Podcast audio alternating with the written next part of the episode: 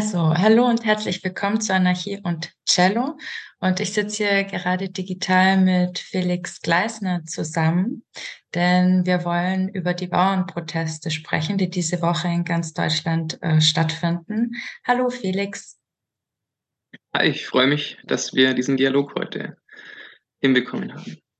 Ja, danke, dass du so spontan Zeit gefunden hast. Das war ja alles ähm, fast schon Hals über Kopf. Ähm, aber ich bin voll froh, dass du die Zeit und die Lust hattest zu diesem Gespräch. Ähm, Felix hat mir auch ein paar Eckdaten über sich äh, geschrieben und er sagt selbst über sich, er sei bürgerliches Kind am Land aufgewachsen und hätte seine Kindheit im Wald mit seinem Opa verbracht, zum Beispiel am Karpfenweiher, beim Pilze sammeln oder Gemüse anbauen. Und ähm, hat durchs Elternhaus eine antifaschistische Prägung erlebt und mitbekommen. Heute ist er Biobauer am Bioland Götteldorf. Äh, Entschuldigung, am Biolandhof Götteldorf.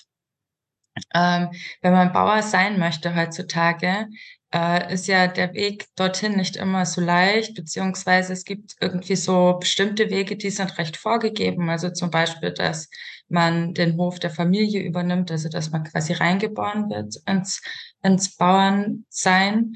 Ähm, wie war denn das bei dir? Wie bist denn du zum, einem, zum Bauer geworden? Hm. Also genau genommen bin ich Gärtner.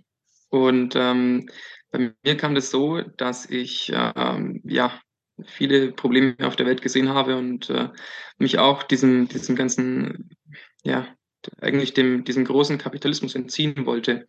Also habe ich irgendwie einen Weg gesucht, äh, über das Handwerk ursprünglich ähm, ja, einen ehrlichen Beruf zu, zu wählen, um ja eben auf regionaler Ebene irgendwie mein, mein Leben, meinen Lebensunterhalt zu bestreiten. Ähm, ich wollte gleichzeitig auch der Natur, der Umwelt dienen und äh, habe mich deswegen entschieden, Gärtner zu werden. Damals noch Fachrichtung Garten- und Landschaftsbau, äh, weil ich eben gedacht habe, naja, die Landwirte, die machen die großen zusammenhängenden Flächen, aber irgendjemand muss ja auch die ganzen kleinen, zerrissenen Fleckerl Erde bewirtschaften und dachte eben, dass ich so dezentral in den einzelnen Gärten meinen Teil beitragen kann. Aber ich habe äh, ziemlich schnell festgestellt, dass der Alltag eines Landschaftsgärtners eigentlich mehr Pflastern, Betonieren, Mauern bauen ist und man vor allem mit den, mit den Leuten, wie sie jetzt aktuell so drauf sind, eigentlich keine Bäume mehr pflanzen darf. Und das hat mir alles gar nicht so gefallen. Und ich habe dann nach der Ausbildung mich erstmal umgeschaut, äh, so international, was es denn so an, an anderen Wegen gibt. Äh, habe da sozialistische, pazifistische ja, Kommunen und Gemeinschaften besucht mich da inspirieren lassen. Ähm, bin dann auch auf so Themen wie Transition Town Movement gestoßen, Permakultur und so weiter. Ähm, habe mich dann diesem Weg verschrieben, habe äh, dann die Permakulturkonferenzen besucht in, in London und äh, in Indien. Habe dann dort auch meine Ausbildung zum Permakulturgestalter gemacht und mich parallel 2016 selbstständig gemacht als Landschaftsgärtner mit Fokus Permakultur und ökologisches Bauen. Ähm, musste aber auch da feststellen, ich, mir war klar, dass ich meinen eigenen Anführungsstrichen Markt erst schaffen müsste, aber ich musste einfach feststellen, dass es nicht gewünscht ist. Es ist einfach, ähm, ja, es war und ist einfach das Zeitalter des, der Anthrazit-grauen Betonkästen mit Schotterwüsten vor der Haustür, muss man leider einfach so, so hart sagen. Ja, und dann habe ich angefangen, mir auch da ein bisschen so meine, meine kleinen Ausflüchte zu suchen. Ich habe dann angefangen, für die Gemüseakademie Schulen zu betreuen, Fortbildungen für die Lehrer dort zu geben, äh, eben im Rahmen von Bildungsprogrammen mit, mit Fokus Gemüse um den Kindern so eben spielerisch den, den Kontakt zur Natur zu ermöglichen. Und äh, eben auch über die Ackerpause, das ist äh, der große Bruder der Gemüseakademie, wo es eben um Erwachsenenbildung geht, sind auch dort äh, Projekte mit Gemüse und Bildung gemacht und äh, zum Beispiel in Erlangen den Zukunftsacker mit aufgebaut oder in Bubenreuth den Gemeindeacker. Und äh, so rückte dieses Thema Gemüse für mich immer weiter in den Vordergrund und äh, mit meiner Partnerin habe ich dann damals äh, 2020 beschlossen, dass wir eine Gemüsegärtnerei gründen, nach Vorbild der Marktgärtnerei. Also hohe Intensität pro Fläche, aber eben für Quereinsteiger wie uns dann ähm, relativ gut machbar, weil man eben mit kleinen Flächen doch auch schon einen Lebensunterhalt verdienen kann. ja, und so, so kam das dann eigentlich über die kleine Fläche dann dort, äh, ja, wo wir gewohnt hatten, in, in Ammerndorf damals noch, äh, ging es los. Und ähm, dann haben wir über unseren äh, Bioverband, also Bioland, einen Kollegen kennengelernt, der gar nicht weit weg wohnte, 20 Minuten entfernt von unserem damaligen Wohnort. Und äh, wir haben festgestellt, der tickt eigentlich genauso wie wir. Das harmoniert wunderbar. Und dann haben wir uns ein Jahr Zeit genommen, geguckt, wie wir irgendwie zusammenkommen könnten und haben uns dann jetzt äh, 2021 mit dem zusammengeschlossen. Ja. Seitdem sind wir hier auf dem großen Betrieb, nenne ich es mal, mhm. und haben unsere Gärtnerei von einem halben Hektar ausgeweitet auf 3,8 Hektar und äh, sind jetzt nicht mehr nur so die ganz kleinen Gemüsegärtner, sondern jetzt schon auch, auch richtige Landwirte. Mhm. Und was habt ihr so am Hof und was, was macht ihr so? Also mit der Gärtnerei haben wir ein bisschen über 60 verschiedene Kulturen, also Gemüsesorten und Kräuter, die wir äh, das ganze Jahr über anbauen und zum Teil auch einlagern, in Erdkellern zum Beispiel. Ähm, wir haben zwei Gewächshäuser, zwei, zwei Folientunnel, zwei kleine und ein großes Gewächshaus, das wir auch unseren ErnteteilerInnen den Winter über frisches Gemüse anbieten können.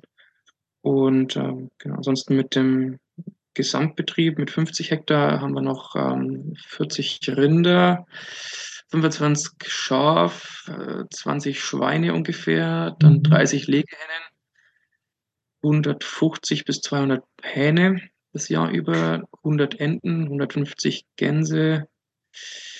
Äh, ja, ich, das, das war so ziemlich äh, an Tieren und ackerbaulich machen wir alles Mögliche. Eigentlich, worauf wir gerade Lust haben. Wir haben eine siebengliedrige Fruchtfolge, also nicht nur Mais, Mais, Mais oder Mais und Weizen oder so, sondern wirklich sieben verschiedene ähm, Kulturen und ähm, halt, ja, manche davon wechseln wir einfach aus, wie es uns gerade passt und auch, wie wir es dann für die Eigenversorgung unserer Tiere mit Futter eben brauchen.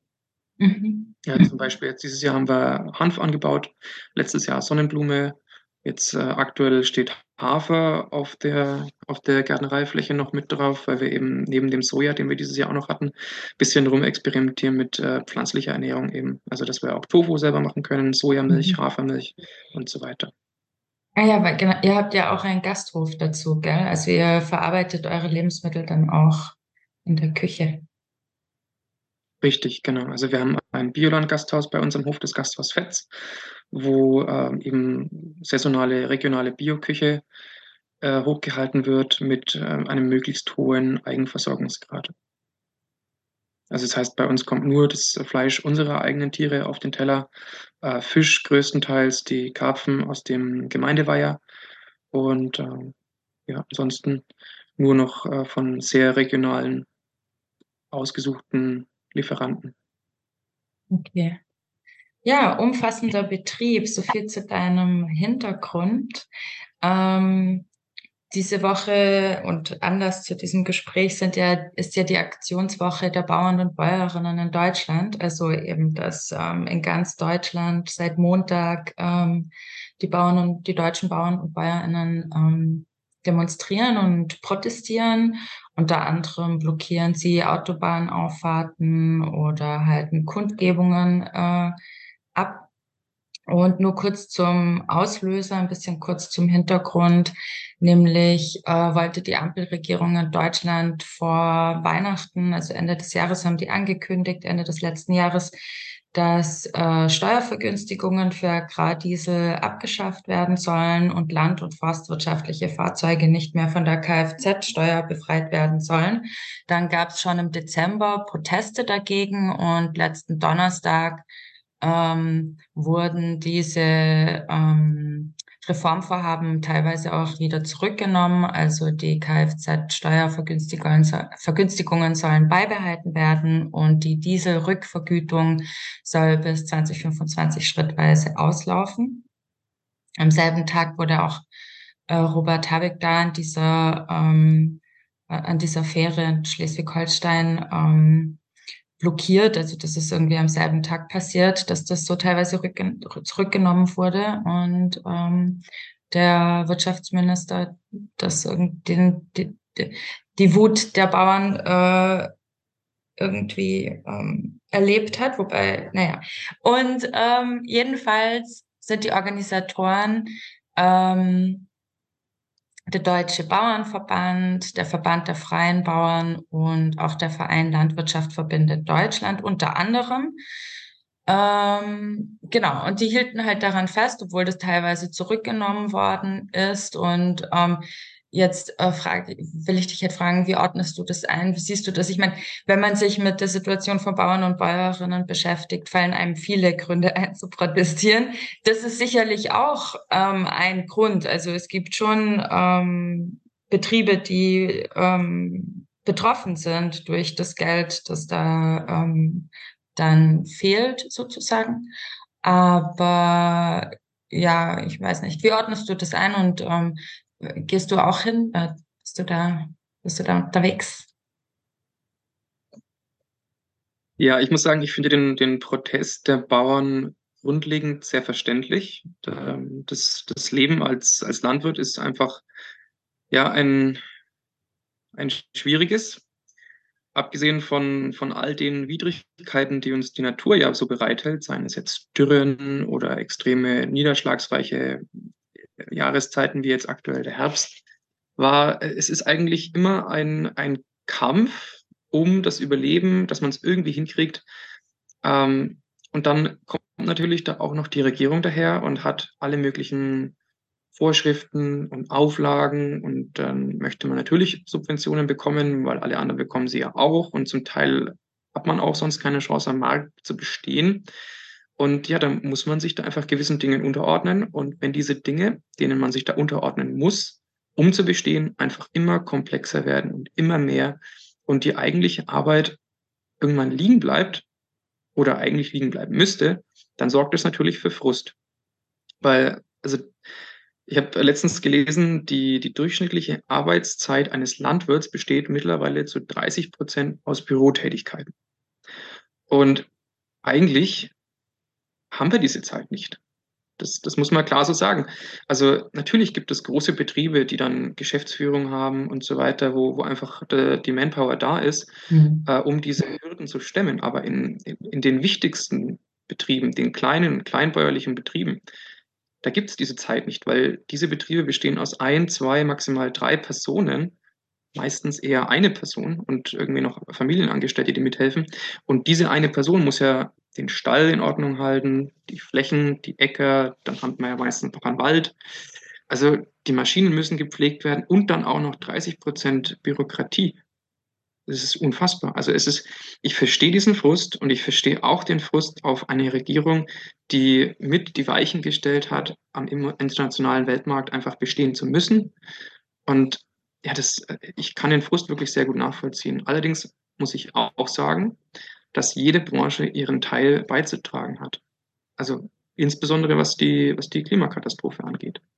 Wir, wir steuern da auf einen, ja, auf einen Planeten zu oder eine Zukunft auf einem Planeten, der nicht mehr bewohnbar ist. Äh, natürlich müssen wir da auch als Landwirtschaft unseren Teil dazu beitragen. Aber wir wirtschaften mit der Natur. Im Regelfall. Sollten wir zumindest. Wenn man uns jetzt auch noch alle möglichen Dinge vorschreibt und zum Teil eben mit diesen Geldern verknüpft, auf die man angewiesen ist, ja, macht einem das natürlich Bauchschmerzen.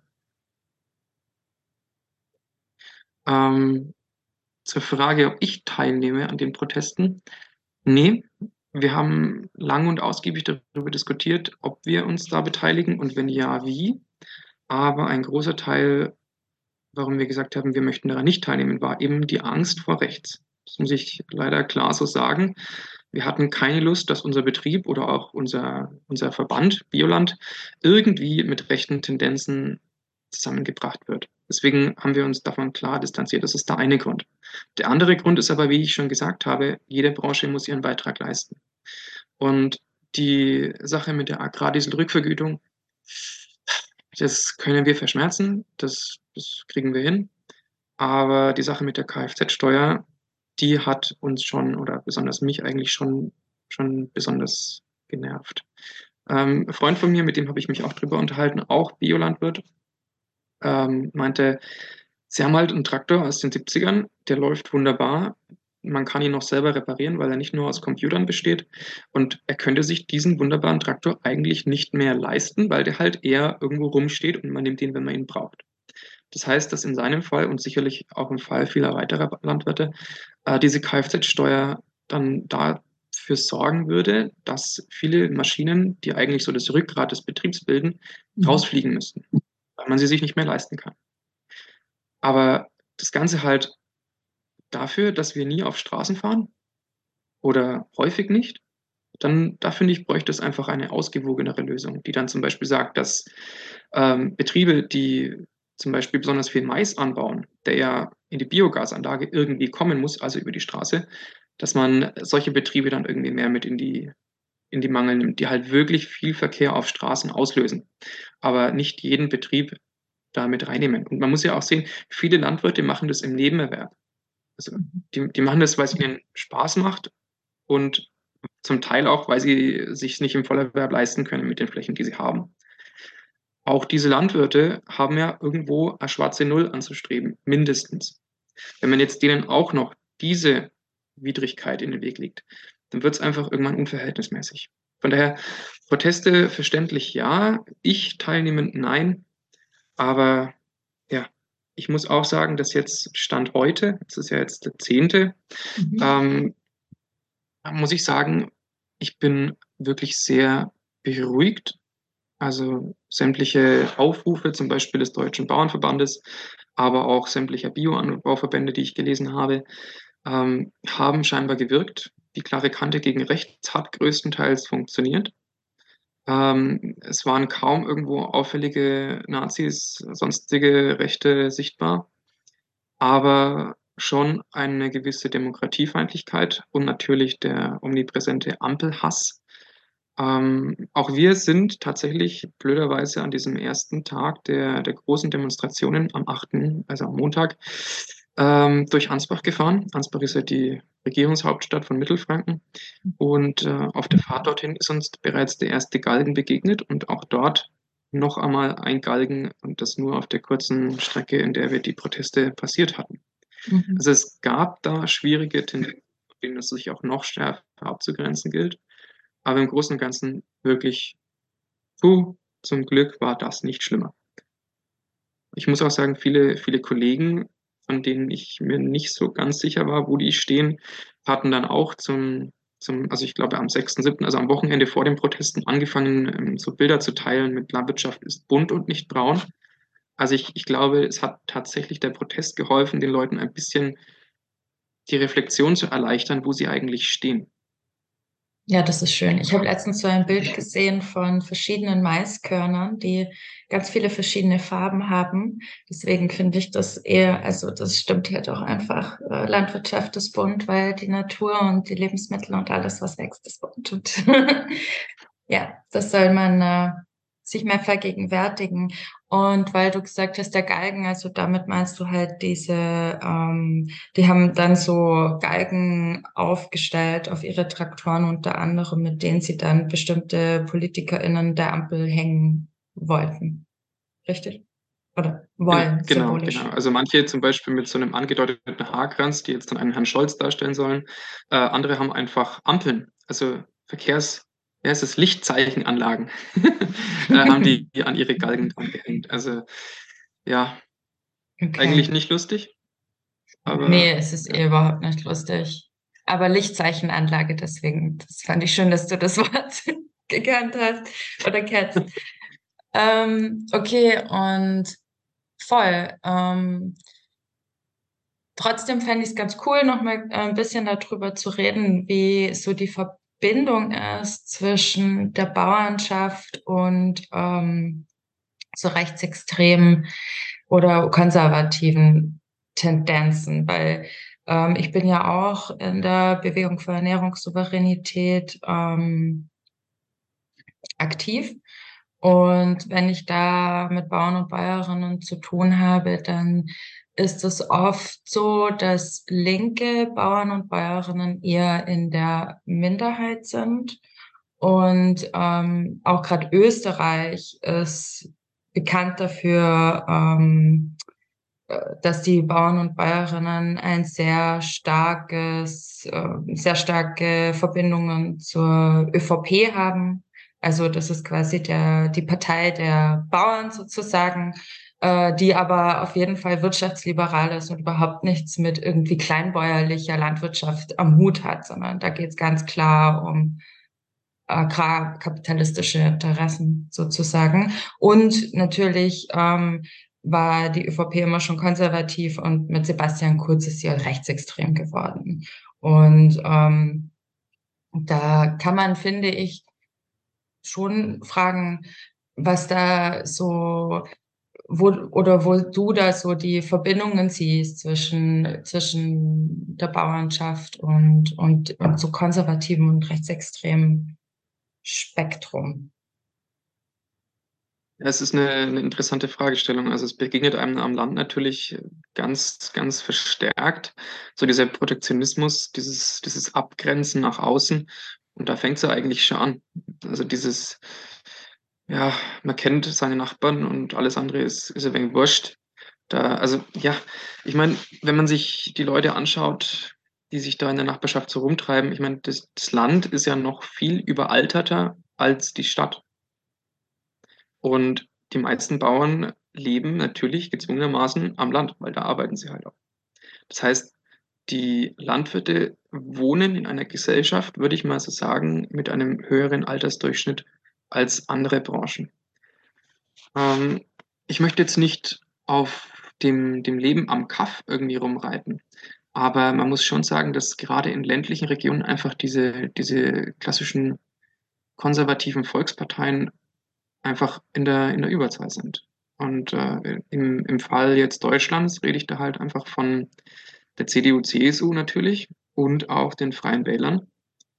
Ähm, ja, und ich muss, also, ja, es ist auch nicht immer ganz verkehrt. Also an meinem ehemaligen Wohnort zum Beispiel war die CSU die, ich würde immer sagen, grünste und definitiv auch sozialste Partei neben den Freien Wählern und auch die mit dem niedrigsten Altersdurchschnitt.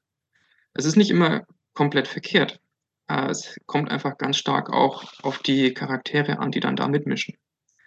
Aber durch einfach die Struktur des Landes und das Fehlen von Kulturangeboten, glaube ich schon, dass da einfach das Bewusstsein ein bisschen weniger weltoffen ist.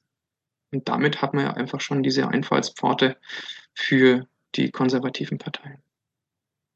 Ja, was ich halt auch so ein bisschen, wie soll ich sagen, was mich immer wieder so, ja, vielleicht einfach auch runterzieht, ist halt dann auch, wenn man halt, ich meine, solche Informationen muss man sich natürlich auch selber beschaffen. Das ist ja auch jetzt nicht so, dass man irgendwie das Handy anmacht oder das Internet und dann sofort alle wichtigen Informationen präsentiert bekommt. Aber halt zum Beispiel die Tatsache, dass ähm, gerade auch bei der den Subventionsreformen ähm, der Bundesrechnungshof ähm, ja eine Empfehlung ausgesprochen hat, die zu machen und die dann halt von fast allen Parteien einstimmig äh, also da, zugestimmt wurde und darunter halt auch die CDU, CSU und die AfD. Also die AfD hat nach, auf Nachfrage auch bestätigt, dass alle, die da ähm, wählen durften und abstimmen durften, halt auch einstimmig dafür ähm, gewählt haben. Und ich finde halt diesen Widerspruch immer so stark. Also, dass man halt einerseits dann sich halt da irgendwie vereinnahmen lässt oder halt auch einfach gerne hm, hinter der konservativen und auch rechtsextremen Politik irgendwie steht und dann auf der anderen Seite aber halt, das sind ja die, die einem auch in den Rücken fallen sozusagen. Die machen ja nicht die Politik für, also die man sich dann eigentlich wünschen würde. Oder was denkst du darüber?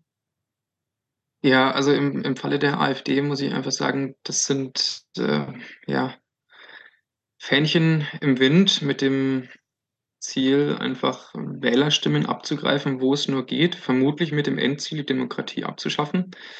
Ähm, einfach, ja, ich, äh, die sind einfach äh, programmatisch so unfassbar schwach ich habe jetzt äh, aktuell, ich habe mir heute Morgen mal das Parteiprogramm der AfD durchgelesen, weil ich ähm, von einem Kumpel darauf angesprochen wurde, dass die AfD ja gar nicht so äh, krass gegen Subventionen ist und so weiter. Ähm, habe ich das also durchgelesen und ich habe zum Thema Landwirtschaft eine Viertel DIN A4-Seite gefunden. Dann nochmal irgendwie so eine Achtelseite zur Forstwirtschaft.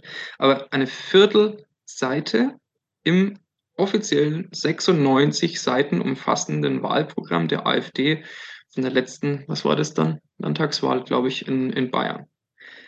Dann dachte ich mir, das, das gibt's ja nicht. Also es ist ja auch so schwammig formuliert, dass du kannst dir mit dem AfD-Wahlprogramm zur Landwirtschaft von der letzten Wahl quasi jede Position raussuchen. Da steht effektiv weniger Subventionen, mehr Wettbewerb und mehr Eigenversorgung. Also einen höheren Selbstversorgungsgrad von eigenen landwirtschaftlichen Produkten. Äh, man kann da sowohl klassisch Blut und Boden rauslesen, man kann da aber auch rauslesen, ja, wir stehen an der Seite unserer Bauern. Ich äh, denke nicht, dass das äh, Ausdruck ist von einer besonderen Strategie der AfD, sondern einfach von, von einem Schwachpunkt ihres Parteiprogramms, weil es ihnen halt einfach egal ist. Die AfD ist keine Partei des kleinen Mannes, die AfD ist erst recht keine Partei der Landwirtschaft. Von daher wundert es mich auch nicht, dass die AfD jetzt einfach wieder mal versucht, die, die breite Masse der Bevölkerung irgendwie über einfache oder scheinbar einfache Themen zu sich zu ziehen. Und natürlich die, ja, gewisse Nähe von CDU, CSU und AfD, das ist auch schon längst attestiert, auch der Freien Wähler die, die Brandmauer der CDU, CSU ist, ist eher ein Gartenzaun geworden, wo man versucht, Wählerstimmen wieder zurückzufangen. Also es wundert mich überhaupt nicht. Aber was mich bei, meinen, bei meiner ja, Recherche dazu ein bisschen überrascht hat, die AfD hat 2022, als es da eben diese Energiekrise gab und die, die Gas- und äh, Dieselpreise so in die Höhe schossen, haben die eine Anfrage gestellt einen Antrag sogar zur Verdopplung der Agrardieselrückerstattung. Dachte mir, das, das ist jetzt aber erstaunlich. Haben sie sich doch für die Bauern eingesetzt? Und dann habe ich mir äh, den, den Auszug vom Deutschen Bundestag genauer angeschaut, weil nämlich sowohl die SPD, die Grünen, die FDP, CDU, CSU als auch die Linke mit Nein gestimmt haben.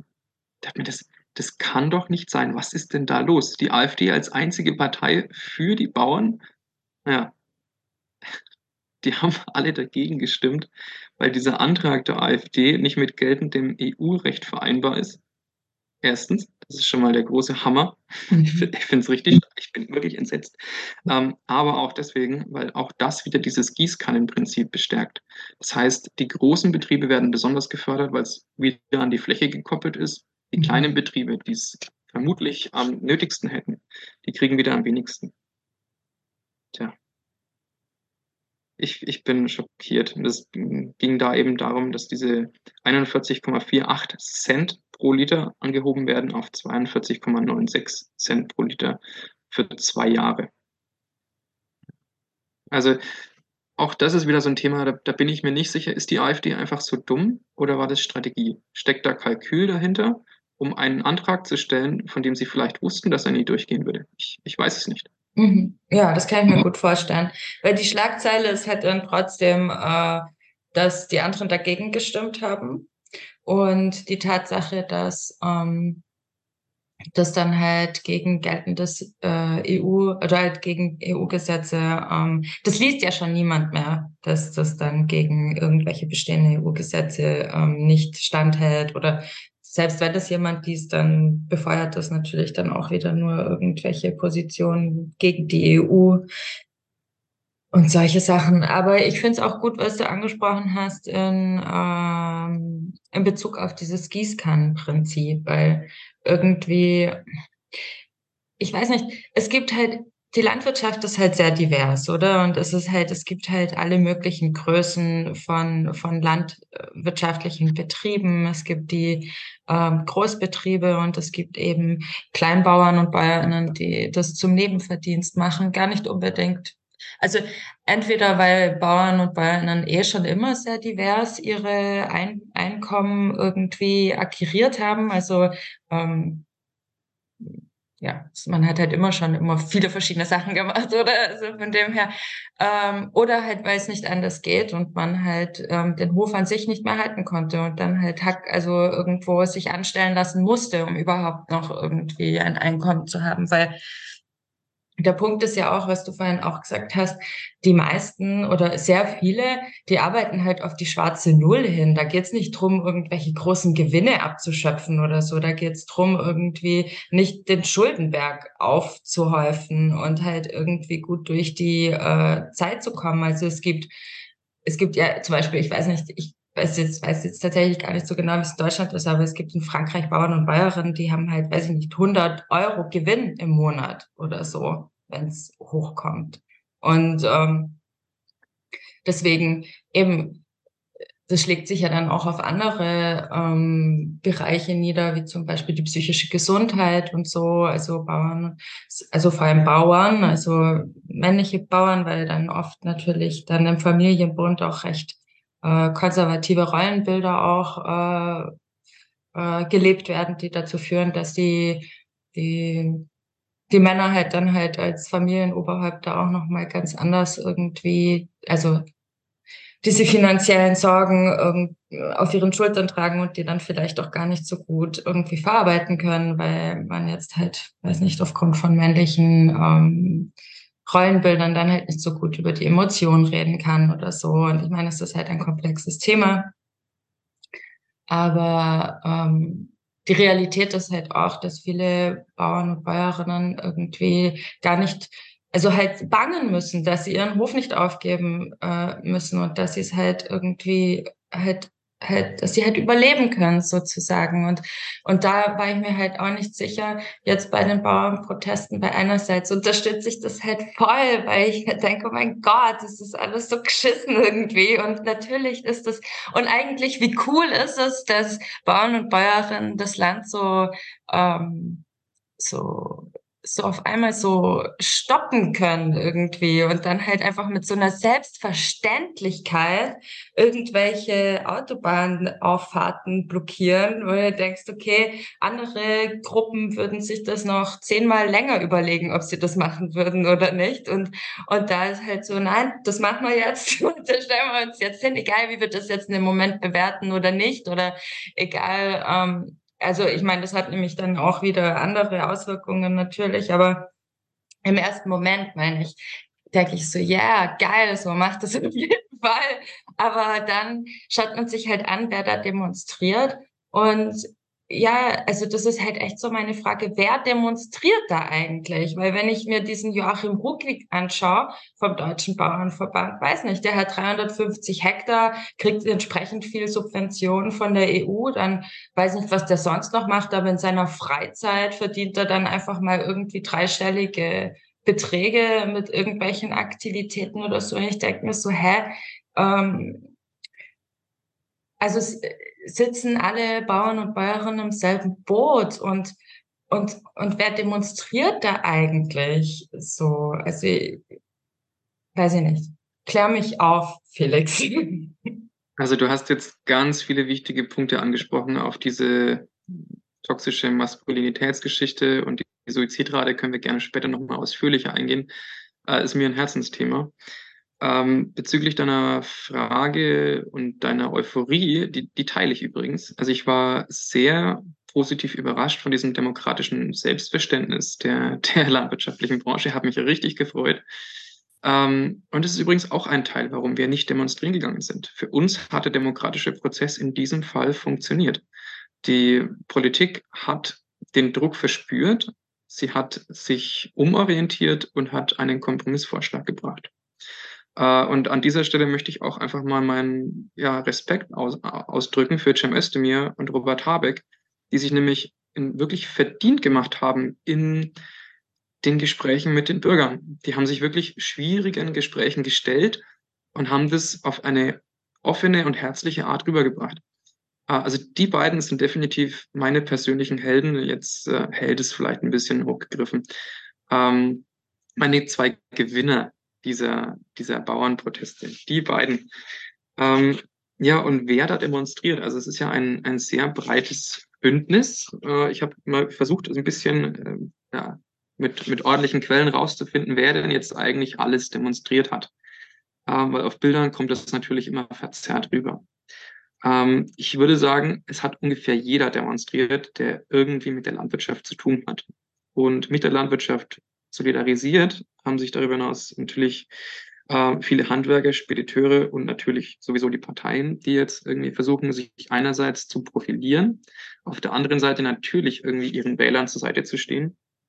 Ähm, und jetzt in unserem Fall natürlich äh, auch Bioland und äh, der Bund Ökologische Lebensmittelwirtschaft, äh, Landwirtschaft, der sowieso die, die Bauernverbände, also der DBV, der Bayerische Bauernverband, als auch der Landes, äh, Landesbauernverband und ganz, ganz viele auch private Gruppierungen und Individuen, weil ich habe äh, eben bei besagter Fahrt durch Ansbach sind mir auch Leute begegnet, die sich einfach kleine Tretbulldogs auf ihre Autos draufgeschnallt haben. Ganz, mhm. ganz fies. Also, so weißt du, diese, diese Kinderspieltraktoren, auf denen man rumfahren kann, die sich fahren wie ein Fahrrad. Mhm. Bei uns heißt es Tretbulldog. Ich, ich weiß nicht. Wie, wie sagt ihr dazu? Keine Ahnung. ja, ähm, also eine, ein sehr, sehr breites Bündnis. Ähm, und ich, ich fürchte tatsächlich, ohne diese Generalmobilmachung der Gesellschaft wären diese Entwürfe einfach so durchgegangen. Der, der Haushalt musste irgendwie krass zurückgefahren werden. Das war scheinbar ein einfacher Posten. Ähm, und wie, wie gesagt, ich bin vom demokratischen Prozess in diesem Fall ja beruhigt und ich freue mich darüber, dass das funktioniert hat wir haben schon festgehalten, dass diese Subventionsreformmaßnahmen, Vorhaben, die Frustration, die daraus äh, entstanden ist, ist verständlich. Aber das ist ja noch lange nicht quasi das Einzige, wogegen man demonstrieren könnte. Oder das ist auch nicht das Einzige, also das zurückzunehmen ist auch nicht das Einzige, was man fordern könnte. Oder also zum Beispiel die Arbeitsgemeinschaft ähm, bürgerliche, äh, genau, die Arbeitsgemeinschaft bäuerliche Landwirtschaft, ähm, die hat ja dann auch ziemlich schnell quasi in einem ihrer ersten ähm, Statements dazu gesagt, ja, ähm, das Problem, das ist natürlich jetzt schmerzhaft oder kann schmerzhaft sein, aber das Problem sind eigentlich 30 Jahre fehlgeleitete Agrarpolitik. Und das Problem ist eigentlich auch die GAP, so wie es jetzt ausschaut, also die gemeinsame Agrarpolitik der EU. Was würdest du sagen, was sollte eigentlich oder wie sollten wir diese Proteste nutzen, um was noch mehr in den Vordergrund zu rücken? Welche Themen sollten wir noch mehr in den Vordergrund rücken? Was müsste sich noch ändern? Uh, also sehr viel. Mhm. Ähm, und das ist ja auch, was wir, was wir jetzt gerade, wenn wir die, die Bilder verfolgen von den Demonstrationen, immer wieder lesen. Überall steht, das Maß ist voll. Das habe ich auf ganz vielen Traktoren gelesen. Das Maß ist voll. Es ist nicht so, dass jetzt einfach nur demonstriert wird, dass die Agrardieselrückerstattung, dass die bleibt oder dass die Kfz-Besteuerung für, für landwirtschaftliche Zugmaschinen weiterhin ausgesetzt bleibt, sondern es ist eigentlich der letzte Tropfen, der dieses Fass jetzt zum Überlaufen gebracht hat und, und all diesem Frust jetzt mal ein Ventil bietet. Ähm, was ich gerade so auch in, in, in konservativen äh, Medien immer wieder lese, ist, dass vor allem diese Überreglementierung, also diese, diese hunderttausend verschiedenen Vorschriften und dieses sollte man tun, dieses musst du tun, dass das einfach zu viel ist. Und ich weiß noch gar nicht so genau, wie ich dazu eigentlich stehe, weil wenn wir uns darauf verlassen könnten, dass das Individuum richtig handelt und in, im Interesse des großen Ganzen, das heißt im Interesse der Gesellschaft, im Interesse der planetaren Grenzen, dann bräuchten wir das alles nicht. Und da ist es ja auch eigentlich der, der Punkt, der sich ganz gut überschneidet mit ja, dem, dem großen A, also den, den anarchistischen Gedanken. Das heißt, nur die einzelnen schwarzen Schafe hindern uns eigentlich daran, so ein freiheitliches äh, System zu haben. Das heißt, wir sind in gewisser Weise darauf angewiesen, dass wir von oben gesagt bekommen, was wir bitte tun sollen. In der Hoffnung, dass das, was davon oben gesagt wird, eigentlich von der Basis kommt, über verschiedene Gremien, Ausschüsse, in denen Leute sprechen, die sich wirklich auskennen.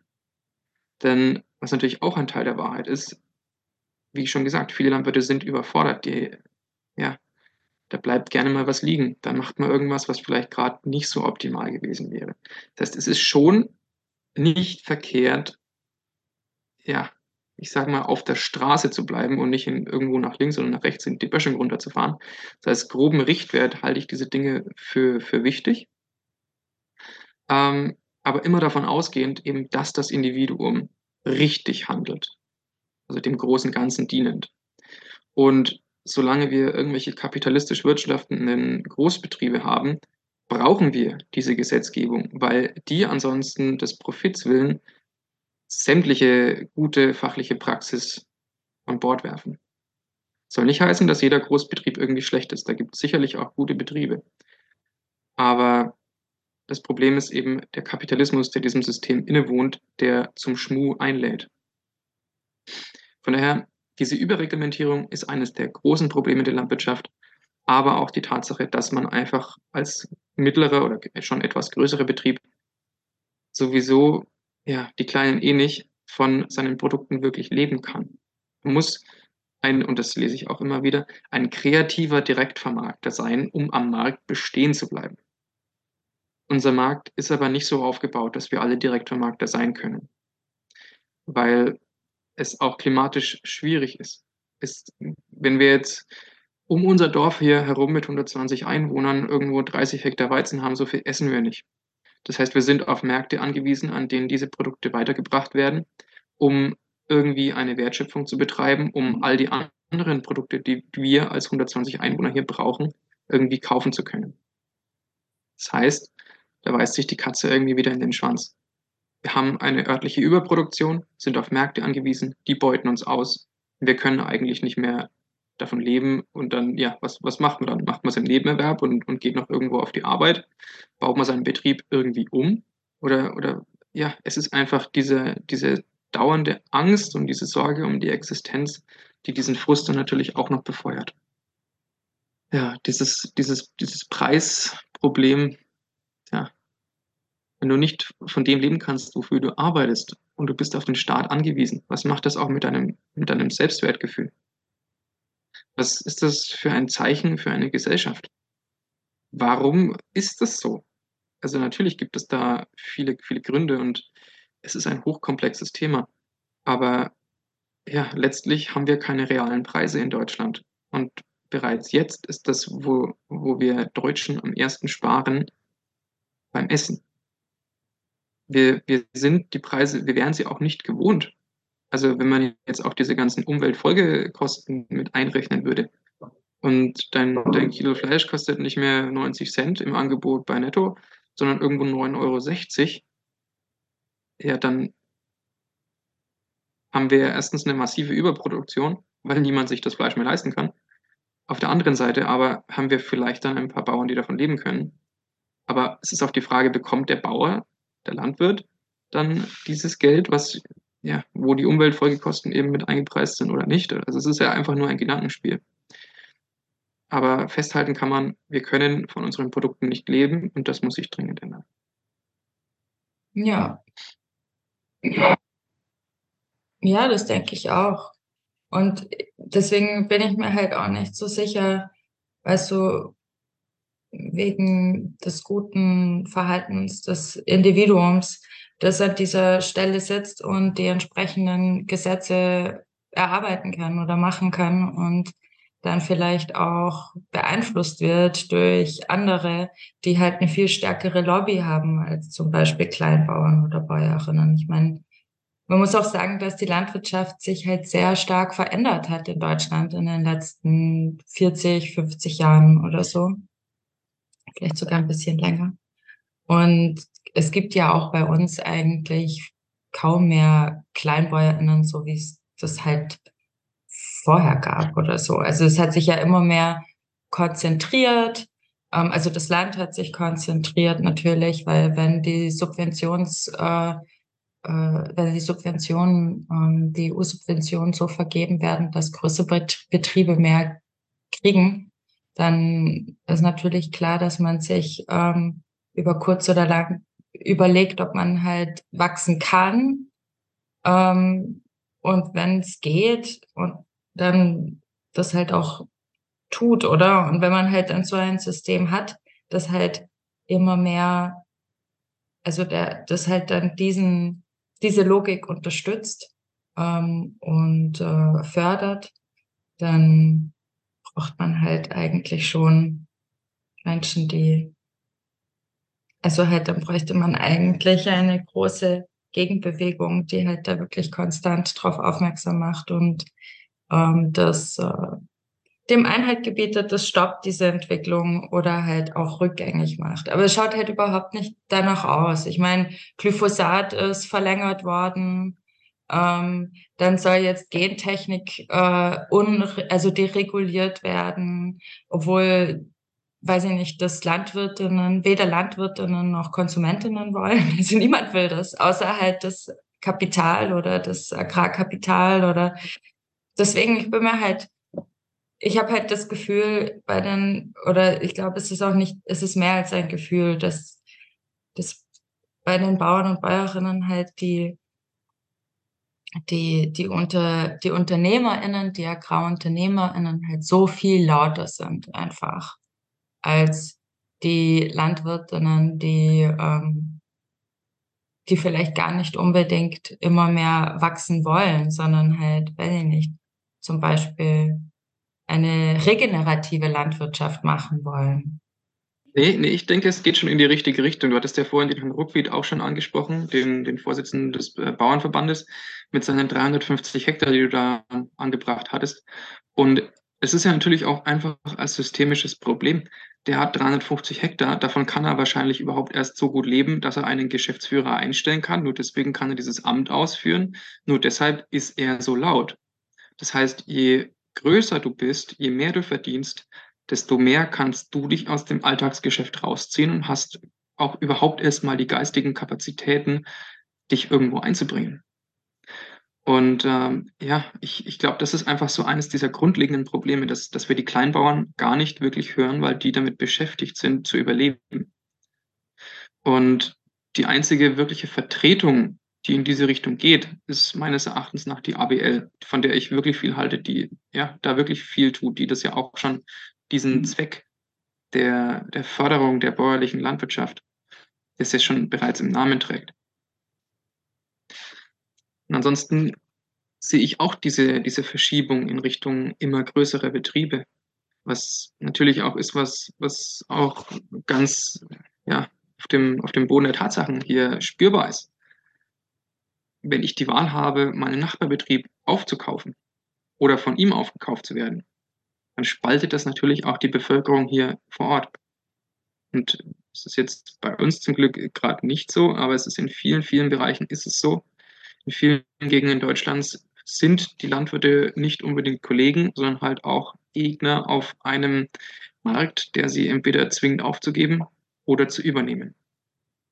Und Menschen in so eine Situation zu bringen, diese Entscheidung zu treffen, Menschen also zu Arschlöchern zu machen, ist nicht okay da finde ich, müsste die Politik irgendwie eingreifen, aber das ist nicht abzusehen. Ja, das ist ja natürlich auch nicht gewollt. Und ich muss auch sagen, ich finde jetzt größere Betriebe nicht per se schlecht, weil wenn wir jetzt auf planetarer Ebene denken, gibt es irgendwo einen Betrieb mit einer idealen Effizienz pro Fläche. Das heißt, ein Betrieb mit der nötigen Ausstattung, so effizient, so schonend es geht, die Flächen zu bewirtschaften, möglicherweise sogar auch noch mit einer Work-Life-Balance, die irgendwo in Ordnung ist für alle Beteiligten, der finanziell sauber dasteht und somit auch einfach diese, diese Freiheit hat, darauf zu achten, auch den gedanklichen Raum hat, darauf zu achten, was er tut, einfach achtsam mit sich und der Umwelt umzugehen. Und diese Betriebsgröße, die gilt es zu finden und das ist sicherlich kein Großbetrieb mit irgendwo 1000 Hektar. Es ist aber ziemlich wahrscheinlich auch nicht der kleine Betrieb mit irgendwo drei Hektar weil mit drei Hektar alleine hast du einfach nicht die, die Finanzkraft, ähm, zumindest für dich alleine, die Gerätschaften anzuschaffen, die halt maximal bodenschonend arbeiten können. Das heißt, wenn dann kleine Betriebe mit einer übergeordneten Institution oder einer Art Maschinenring oder Maschinengemeinschaft oder so. Das, das kann wiederum funktionieren, aber nicht auf sich alleine gestellt. Mhm. Und diese Suche nach dem idealen Betrieb, das ist einfach was, was wir als Branche anstreben müssen. Und einfach dieses, ja, wir müssen einfach lernen, in planetaren Grenzen zu denken. Ja, und halt auch ähm, Diversität zuzulassen. Also was du sagst, ist ja auch, dass es halt keine eine Lösung für alle Landflächen gibt oder für, ähm, ja, weil, also wenn man sich das auch global anschaut, ähm, je nachdem, wo man hinschaut, ist es, schaut es ja auch sehr unterschiedlich aus, wie die Leute Landwirtschaft betreiben. Und ganz oft ähm, ist es ja auch dann zum Beispiel, wird es dann auch in der Gemeinde betrieben und äh, nicht als Individuum sozusagen oder ähm, im erweiterten Familienverband oder halt dann in einer Gemeinde oder so. Und so ähm, ähm, stellt man die Lebensmittel gemeinschaftlich her, aber halt auch je nach den Begebenheiten vor Ort. Also wenn wenn es halt heißt, okay, ihr müsst halt Hauptsache immer größer werden, dann dann übersieht es halt auch die ähm, die Anforderungen, ähm, die jedes Land individuell in dem Fall äh, auch auch vorgibt. Und das stellt sich halt dann auch wiederum in den Weg für eine nachhaltige oder regenerative Landwirtschaft. Und auch eine sozial, also soziale, also eine sozialökologische Landwirtschaft. Ja, was, und auch das ist ja ein Punkt, der an den, an den Bauernprotesten auch zum Beispiel, was jetzt eben das aktuelle Thema war, aufgegriffen wurde. Wir, also die, die Landwirtschaft soll an einem Weltmarkt mithalten mit ja, Wettbewerbsgegnern, die weit, weit laxeren Regulierungen unterworfen sind. Und die Folge dessen ist, wir, sind auf diesem Weltmarkt, ob wir es wollen oder nicht. Das heißt, letztlich müssen wir auch da wieder Preise ansetzen, die wir eigentlich so nicht verantworten können.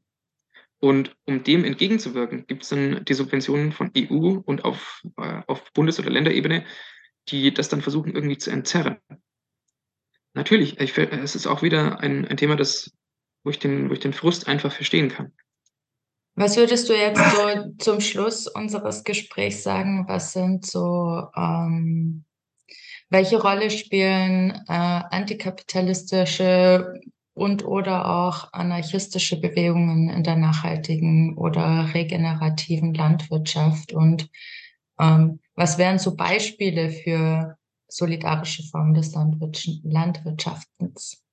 Also in den letzten Jahren ist ja der Trend zu beobachten, dass es immer mehr Quereinsteiger gibt oder auch ähm, Hofübernahmen von jungen Landwirten, die neue und, und kreative Wege gehen. Ähm, worauf ich da anspiele, ist die Idee der solidarischen Landwirtschaft. Das ist wirklich eines der ja, Ideen, denen ich am meisten Hoffnung zuschreibe weil es einerseits uns abkoppelt in gewisser Weise von diesen, von diesen kapitalistischen ähm, Wirtschaften, es uns direkt mit unseren Konsumenten zusammenbringt und wir gemeinsam dafür einstehen, dass wir alle was zum Essen haben.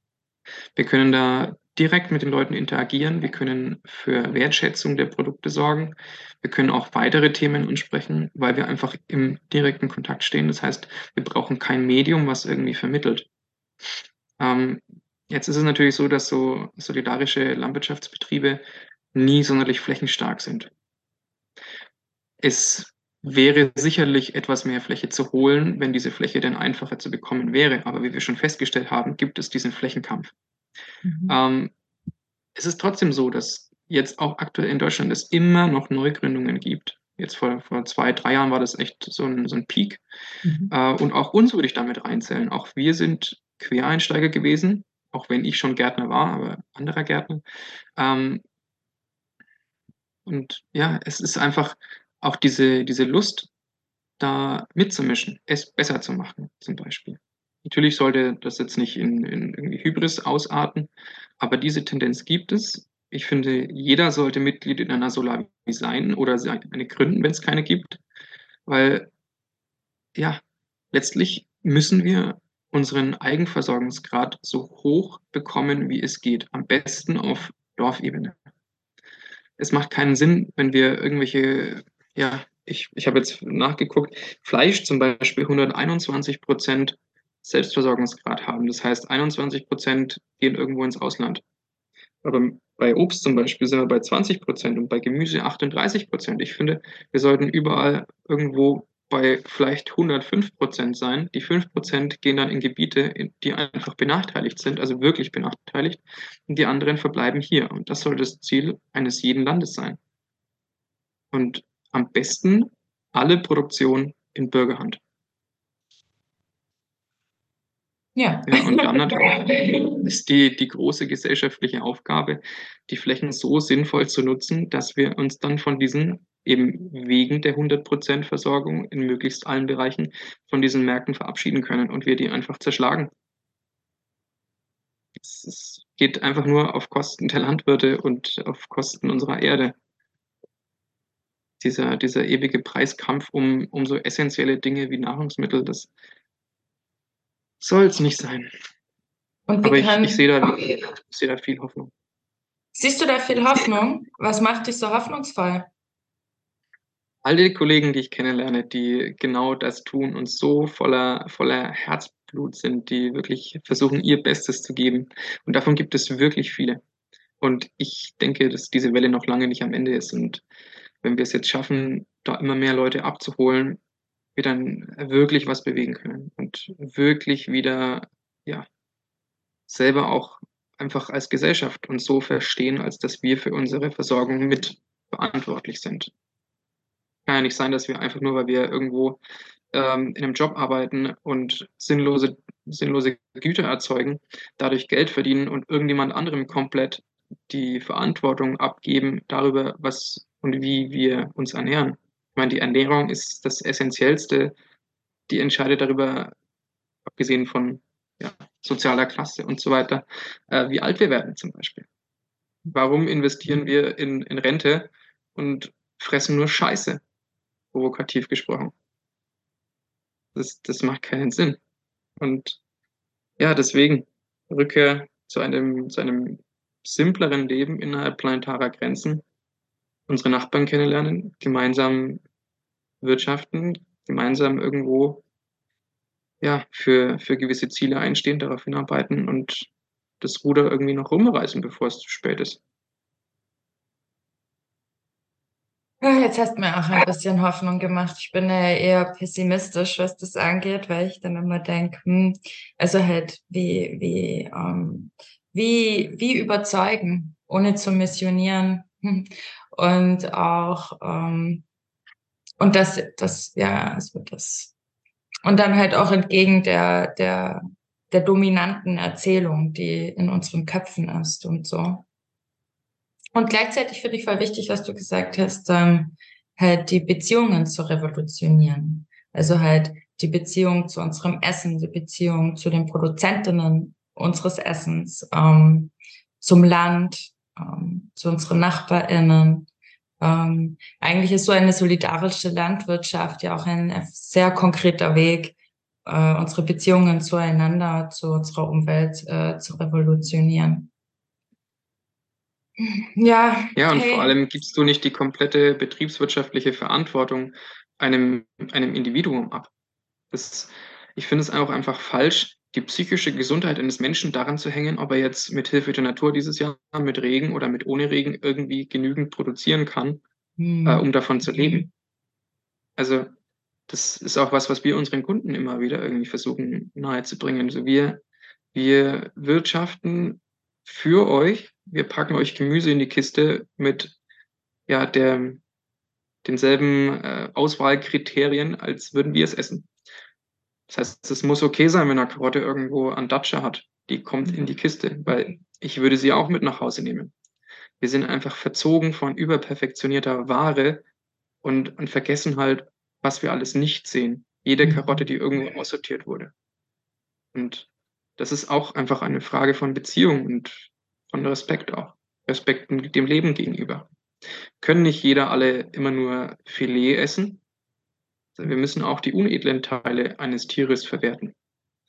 Und auch wie, wie Bauern und Bäuerinnen auch, auch so alleingelassen werden damit, gell? Also halt mit dieser, ausgesetzt sein, einerseits der Natur und den klimatischen Bedingungen, die sich immer mehr ähm, verschlimmern und zuspitzen und andererseits dann halt auch so der Politik ausgesetzt sein und, ähm, und dann halt auch dem Wohlwollen der Konsumentinnen irgendwie auf eine Art und Weise. Und, ähm, und deswegen ist es halt echt, ja, ist halt echt verständlich. Ähm, also es ist halt einfach keine schöne Situation. Also dafür, dass Landwirtinnen einfach unser Essen produzieren und die Grundlage unseres Überlebens, ich meine, neben Luft und Wasser sozusagen. Und gleichzeitig lässt man sie oft so alleine ähm, mit dieser Situation, also äh, mit den Produktionsbedingungen sozusagen. Ja, das war ja ein Thema, das wir vorhin schon mal kurz angeschnitten hatten. Ähm, das, ja, die emotionale Realität als, als Landwirt, die kann, kann äh, wirklich von hoch bis tief kann die alles. Du fährst morgens irgendwo auf dem Acker, du siehst den wunderschönsten Sonnenaufgang deines Lebens und wie er sich im Tau spiegelt. Und, und abends äh, fährst du mit Sonnenbrand nach Hause und hoffst, dass das Gemüse oder das Getreide das irgendwie übersteht, dass es einfach brachial heiß ist. Und insofern ist es auch nicht verwunderlich, dass die Suizidrate bei Landwirten 50 Prozent höher ist als im Durchschnitt aller anderen Berufsgruppen. Davon 80 Prozent Männer und, und übrigens meistens Milchbauern. Mhm, also stimmt. ja, die, die Realität ist krass und was das Ganze halt auch noch verschärft, ist ja einfach etwas Gewachsenes. Ist ja diese, was immer so inflationär als toxische Maskulinität beschrieben wird, dieses nicht über Gefühle reden können. Und ja, ich, ich kenne auch genügend Leute, die das Gegenteil beweisen, die offen über ihre Gefühle, über ihre Sorgen, über ihre Ängste sprechen können. Und auch das ist was, was mir Hoffnung macht. Die, die Leute, die jetzt so irgendwo, ja, ich würde würd mal sagen, bis Mitte 30 sind, vielleicht sogar bis 40, die können das irgendwie eher. Für die ist es keine Schwäche, und, sondern vielleicht sogar eher eine Stärke. Und dadurch oder daraus resultiert ja auch einfach eine Resilienz, die wir brauchen. Wir müssen solidarisch sein, aber wir können gar nicht solidarisch sein, wenn wir nicht wissen, wie es uns eigentlich geht. Das stimmt, wir sollten uns mehr dafür interessieren, wie es uns eigentlich geht, wie es den Bauern und Bäuerinnen geht und ähm, dann im nächsten Schritt überhaupt äh, allen Berufsgruppen, weil wir alle in der Lohnarbeit äh, von der Lohnarbeit geknechtet werden auf die ein oder andere Art und Weise. Und wir können die Arbeit nicht abschaffen als Ganzes. Es wird immer Arbeit geben. Wir können nur dafür sorgen, dass wir die Arbeitsbedingungen so gestalten, dass man ein würdiges und gesundes und im besten Fall auch freudvolles Leben leben darf und kann. Ja, und um das äh, zu unterstützen, sollte man äh, die Bauernproteste auch unterstützen. Unter anderem zum Beispiel die Demonstration, die am 20. Januar stattfindet in Berlin von Wir haben es satt. Das ist ähm, ich würde sagen, also ich bezeichne sie als agrarökologische Vernetzung, aber es ist eben eine Vernetzung verschiedenster Organisationen, die sich für eine gerechte und demokratische und selbstbestimmte äh, Landwirtschaft und Ernährungspolitik einsetzt. In Europa, aber auch weltweit im weitesten Sinne. Und äh, ich danke dir, Felix, für dieses Gespräch. Ich hoffe, es war okay. Ich bin heute ein bisschen überarbeitet. ich habe mein Bestes getan. Und ich danke dir für all die wichtigen Einblicke, die du, äh, die du gegeben hast und für die Zeit, die du gespendet hast. Sehr gerne, es hat Spaß gemacht. Und dann sehen wir uns in Berlin, wenn wir demonstrieren gegen Gentechnik und Patente. Ich freue mich drauf.